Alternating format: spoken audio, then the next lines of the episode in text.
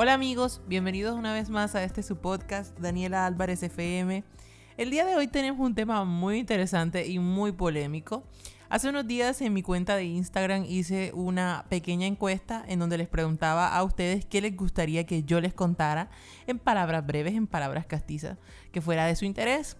Y las dos opciones fueron socialismo y capitalismo, la explicación de cómo funciona el populismo en América y el mundo. Y la otra opción fue pues, un tema que está bastante de moda, que es Afganistán, qué es lo que está pasando en Afganistán, qué es lo que está sucediendo, cómo se está moviendo el mundo alrededor de la situación de Afganistán.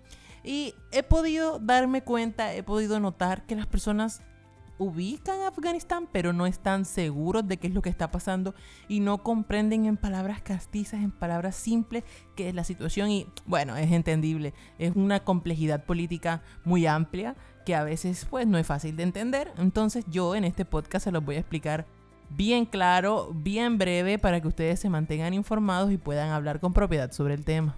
Y antes de comenzar en forma, quiero invitarlos a que se suscriban a mi canal de YouTube. Vamos a estar subiendo nuevas cápsulas de podcast y van a estar súper interesantes porque son de temas de actualidad que a veces pues no entendemos porque las noticias no son muy claras, así que yo voy a contárselos bien clarito y bien fresquito para que ustedes puedan estar pues al día de qué es lo que está pasando en el mundo, política, economía, entretenimiento, de todo.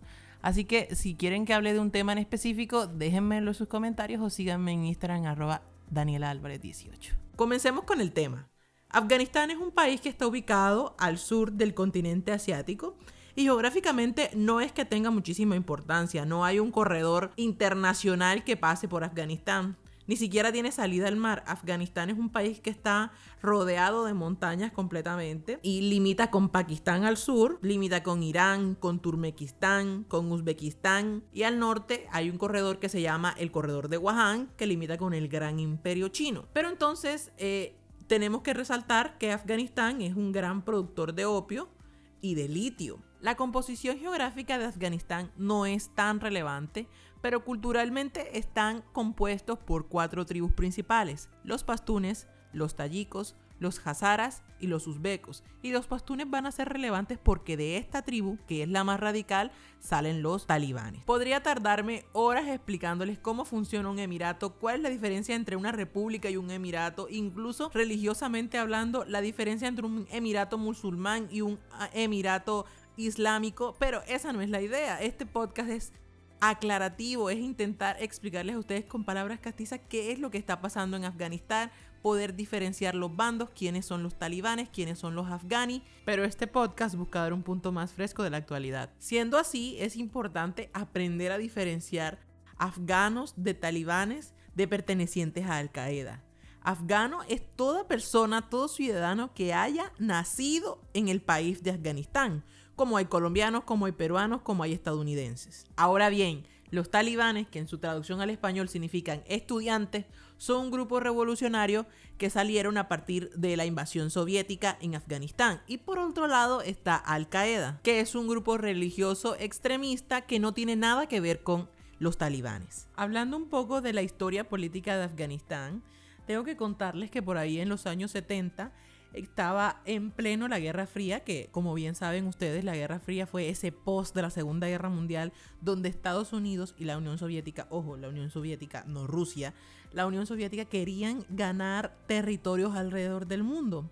Entonces, como la Unión Soviética era bien inteligente, dijo, oh, ahí está Afganistán, tiene un poquito de petróleo, tiene litio, producen opio, están bien, no han sido conquistados, vamos a Afganistán. Tengo que contarles a este punto que la Unión Soviética llegó a invadir, a imponer el socialismo, pero hay una particularidad dentro, del socialismo de la Unión Soviética y es que son ateos. Quieren crear países y comunidades en donde no se exista una devoción a ningún dios en particular y van a pisar sobre territorios extremadamente religiosos donde siguen al Islam al pie de la letra.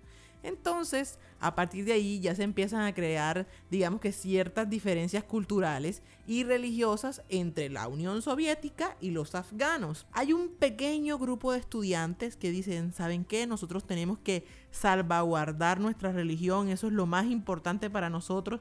Nadie puede venir aquí a decirnos que no podemos creer en Dios, que no podemos practicar nuestra religión. Y es allí donde ese pequeño grupo de estudiantes llamado talibanes surge con la intención de desplazar la Unión Soviética de Afganistán y ser un país que pueda profesar su religión libremente. Hasta ahí todo bien. En este punto es cuando Estados Unidos entra por primera vez a escena. Y es que Estados Unidos decía, la Unión Soviética está invadiendo países, yo me voy a aliar con los que están alrededor porque no me interesa que el comunismo se siga esparciendo por Asia. Nosotros queremos implantar los capitalistas. Ahora también hay un poco de intereses económicos en lo que se conoce como el petróleo. Ya saben que Estados Unidos va cazando países donde pueda obtener riquezas y pues la riqueza más grande de Afganistán es el petróleo y el litio. Entonces Estados Unidos le dice a los talibanes, ¿saben qué? Ustedes deben ser libres, ustedes deben ejercer el Islam como bien les parezca. Aquí les voy a dar unas AK-47, les voy a dar unas bombitas para que ataquen a los, a los soviéticos y le voy a mandar uno que otro militar para que los entrene, para que combatan con ganas a los soviéticos. En este momento de la historia, los talibanes le dicen a Estados Unidos, oye, ¿sabes qué?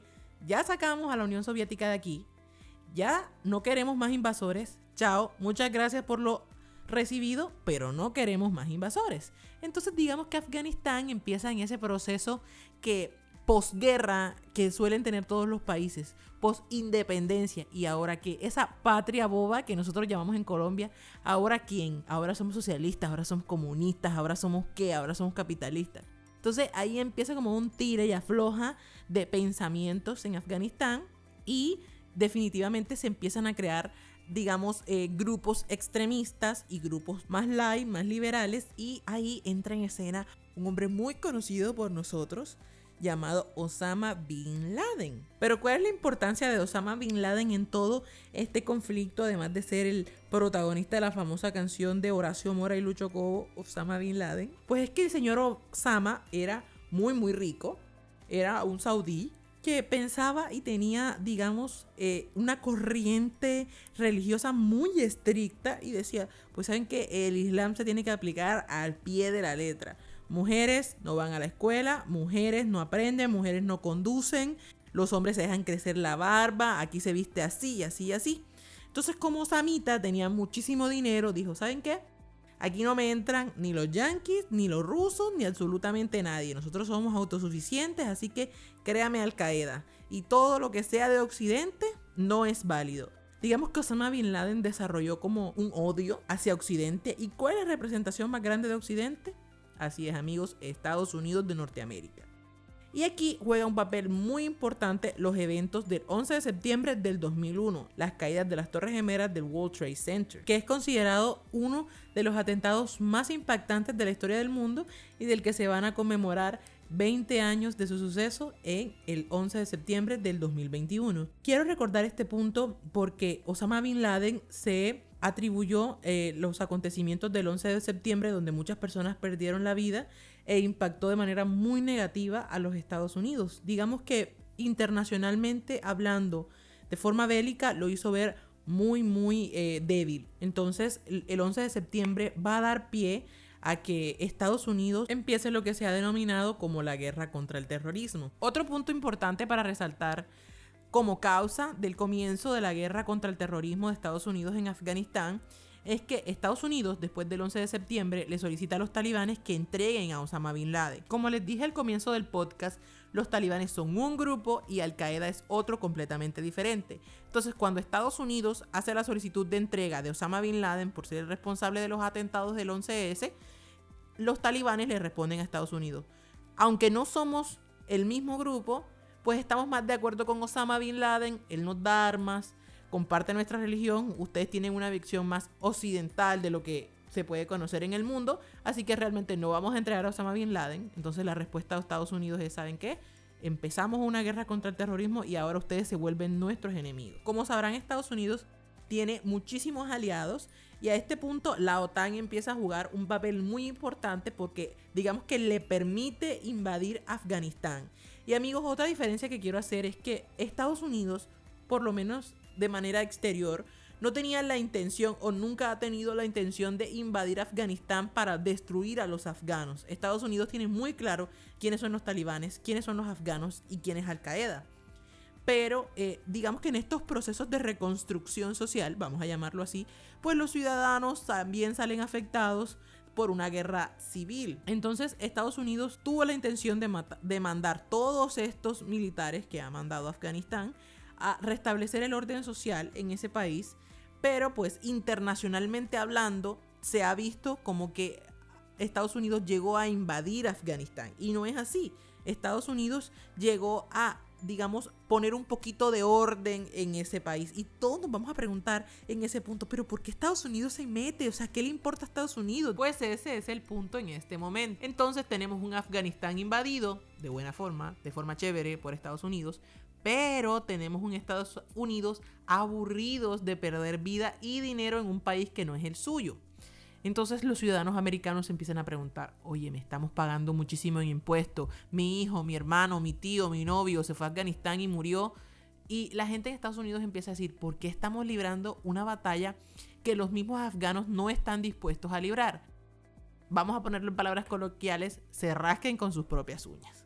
Entonces el presidente Trump empieza a, digamos, unas negociaciones con los talibanes donde les dice, oigan muchachos, ya ustedes están bastante grandecitos, se pueden, se pueden comportar bien, están bien. Ustedes son talibanes, se portan bien, no me ponen bomba, no, todo chido, todo bien. Y entonces los afganos dicen, sí, sí, presidente Trump, ojo, esto es importante porque está cayendo mucha responsabilidad sobre Joe Biden. Y Joe Biden lo único que está es, digamos, terminando la ejecución de lo que ya Trump había hecho. Entonces, este vocero de los talibanes le dice, sí, presidente Trump, no se preocupe, confíe en nosotros, nosotros nos vamos a organizar y nos vamos a portar súper bien. Usted recoja sus tropas, lleve su gente a su país, vaya que los militares estén sanos y salvos con su familia, no se preocupe que nosotros nos vamos a portar súper bien. Y Trump dijo, bueno, está bien, yo no me voy a gastar más plata en esta guerra que no es mía, no voy a exponer más la vida de mis ciudadanos. Así que bueno, yo me retiro. Eso fue el año en que Trump finalizaba su gobierno. Entonces, eh, cuando ya se terminan las negociaciones, dan como punto final o como ultimátum el 11 de septiembre de este año del 2021.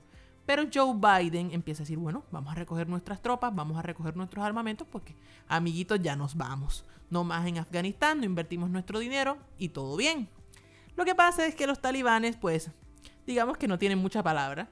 Y entonces empiezan eh, desde Oriente hacia la capital de, de Afganistán, que es Kabul, como ya lo hemos escuchado por ahí en las noticias, el aeropuerto de Kabul, Kabul, Kabul, que es la capital de Afganistán, empiezan a, digamos, a recurrir a métodos poco ortodoxos como bombas, como disparos, en fin, todo este tipo de... porque ellos suelen ser personas muy violentas.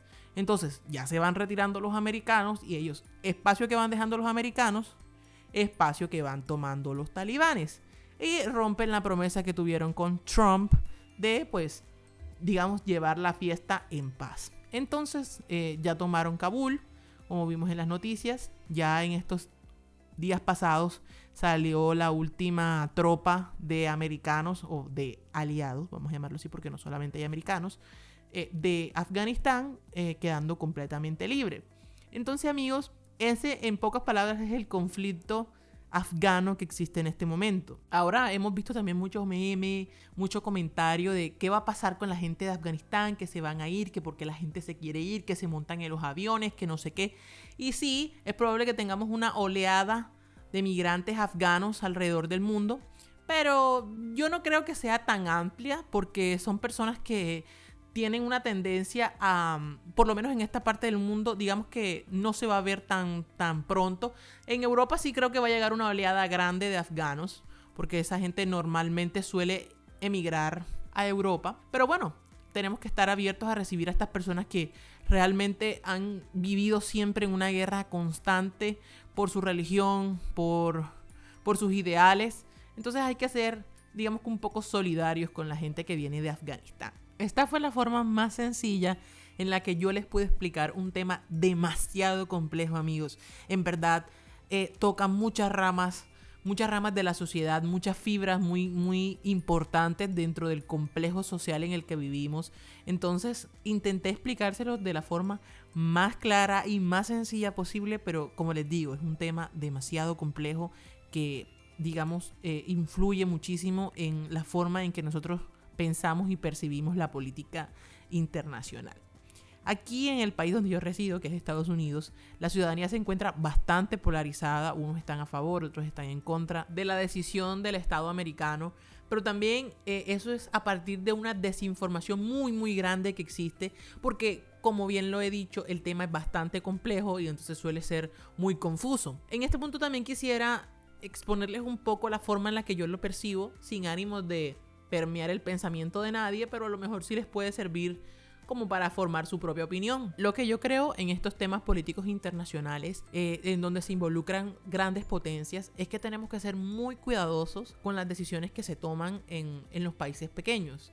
Como por ejemplo, eh, recibir afganos no necesariamente va a tener una influencia negativa en la economía de Colombia pero puede darse. Con respecto a la salida de Estados Unidos, eh, si bien siento que Estados Unidos tiene algo de responsabilidad por haber armado a los talibanes, sí creo que, comprendo un poco el pensamiento del americano que ha entregado muchísimas vidas y muchísimo dinero a una guerra que pues definitivamente las personas de Afganistán no están dispuestos a librar.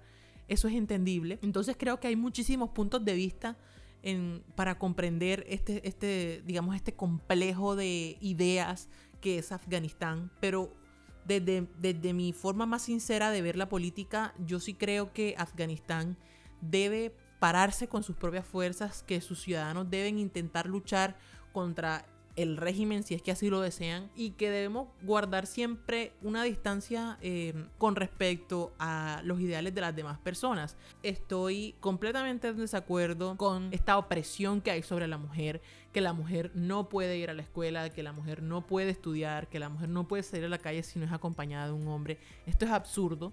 Esto es una cosa que hizo retroceder a Afganistán 40, 50 años en la historia. Entonces creo que si los talibanes van a empezar a gobernar Afganistán, que de hecho ya lo están haciendo, y la comunidad internacional tiene la oportunidad de, digamos, em, negociar con Afganistán, negociar con los talibanes precisamente, tienen que imponerle sanciones o tienen que obligarlos a que las mujeres tengan un libre desarrollo de su personalidad, que tengan derechos como cualquier otro ciudadano.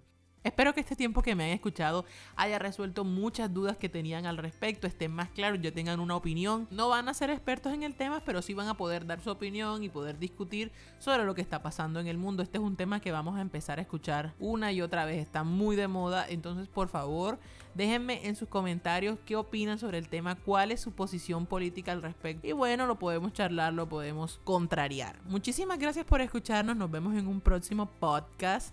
Tenemos la intención de subir podcast semanal, así que creo que la otra semana podemos tocar temas muy interesantes. Estamos pendientes con el socialismo y capitalismo, que muchísima gente votó también a favor del socialismo y del capitalismo, que sí que era, que sí, por qué, del populismo en América Latina, Cuba, Venezuela, Hugo Chávez, todo eso. Así que no se pierdan la próxima emisión del podcast. Si quieren que hablemos de un tema en particular, déjenmelo saber. Un abrazo, que tengan bonita semana. Chao.